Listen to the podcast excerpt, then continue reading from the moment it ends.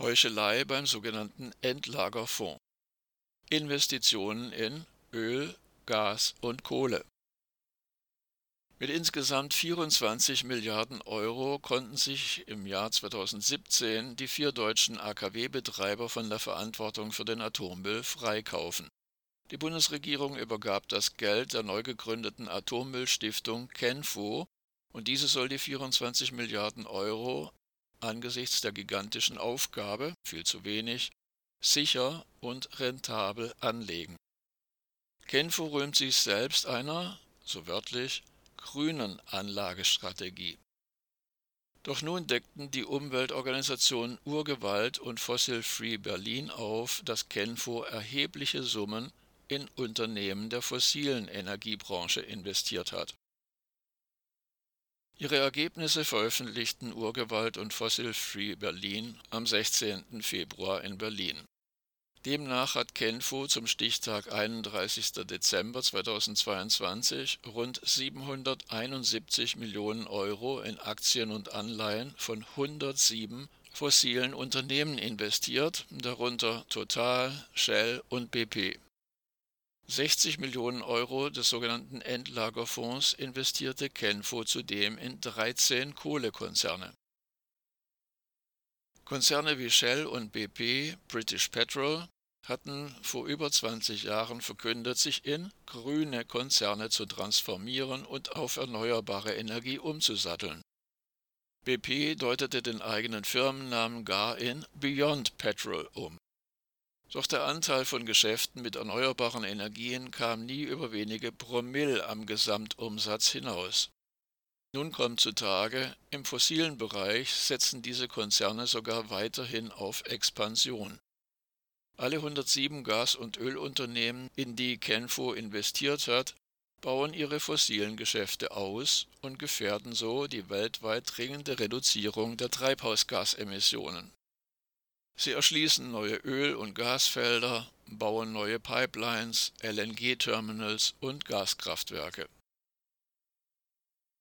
Bestehende Investitionen in Gas- und Ölkonzerne rechtfertigt Kenfo damit, es sei beabsichtigt, Zitat, die Wirtschaft und damit die Portfoliounternehmen bei der Umstellung ihrer Geschäftsmodelle zur Klimaneutralität konstruktiv zu begleiten. Diese Heuchelei wird als Engagement bezeichnet und steht im diametralen Gegensatz zu Divestment, dem gezielten Verkauf fossiler Geldanlagen. Anna Sambrowski, Finanzcampaignerin bei Urgewalt, sagte, Zitat, Öl- und Gasunternehmen wie Total, Shell und BP haben offenkundig kein Interesse daran, ihr Geschäftsmodell an eine klimagerechte Zukunft anzupassen.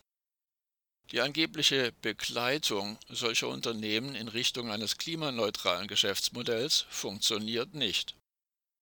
Wenn Kenfo seine grünen Ansprüche ernst nimmt, muss er sich von seinen fossilen Geldanlagen trennen.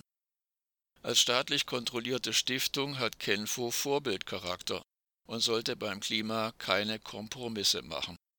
Ende des Zitats. Wie ein konsequenter Ausschluss fossiler Geldanlagen funktionieren kann, zeigt aktuell der niederländische Pensionsfonds Sorg und Welzin PFZW, der die Pensionsgelder von mehr als drei Millionen Menschen aus Pflege- und Sozialberufen verwaltet.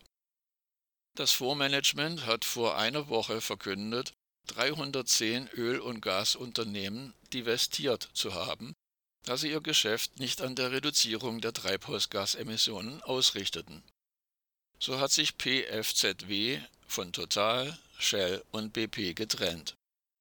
Die Vorstandsvorsitzende Joanne Kellermann sagte, Zitat, ein intensiver Dialog in den vergangenen zwei Jahren mit der Öl- und Gasbranche zum Thema Klima hat uns deutlich gemacht, dass die meisten Unternehmen der fossilen Energiewirtschaft nicht bereit sind, ihre Geschäftsmodelle anzupassen.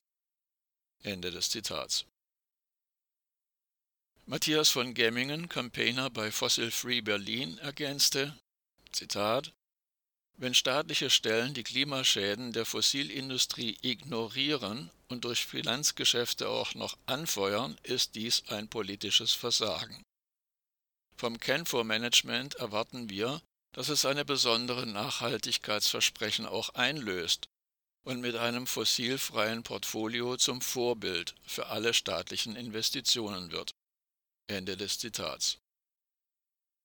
Tatsächlich aber ist die Heuchelei in der sogenannten politischen Klasse Deutschlands weit verbreitet. Auch das Bundesinnenministerium musste kürzlich zugeben, Aktien von Gas- und Ölkonzernen für eine halbe Milliarde Euro gekauft zu haben